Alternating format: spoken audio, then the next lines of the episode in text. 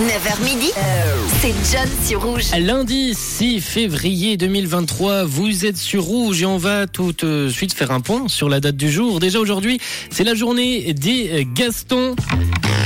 Gaston, y a le téléphone qui sonne. La journée des Gastons. Aujourd'hui, on fait également la journée des téléphones. On se lundi 6 février. Nous allons tout de suite revenir sur les moments forts de cette date avec, en 2012, ce titre d'Adèle.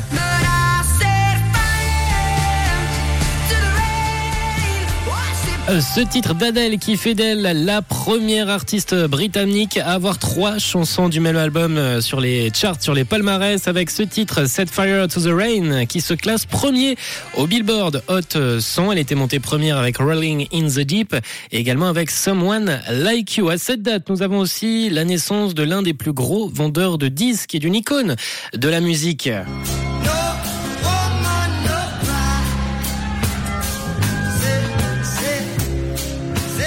Le 6 février 1945, Bob Marley apparaissait sur Terre. Le chanteur de reggae a vendu au cours de sa carrière plus de 200 millions de disques à travers le monde, dont ce titre justement No More One No Cry. Et en même temps, il en aura fait des titres intemporels. On peut aussi se sortir euh, celui-là.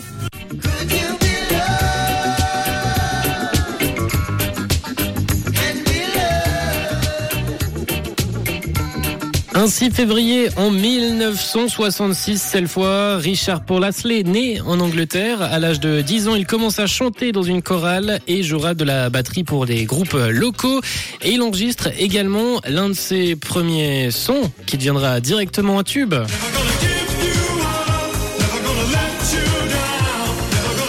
Never Gonna Give You Up.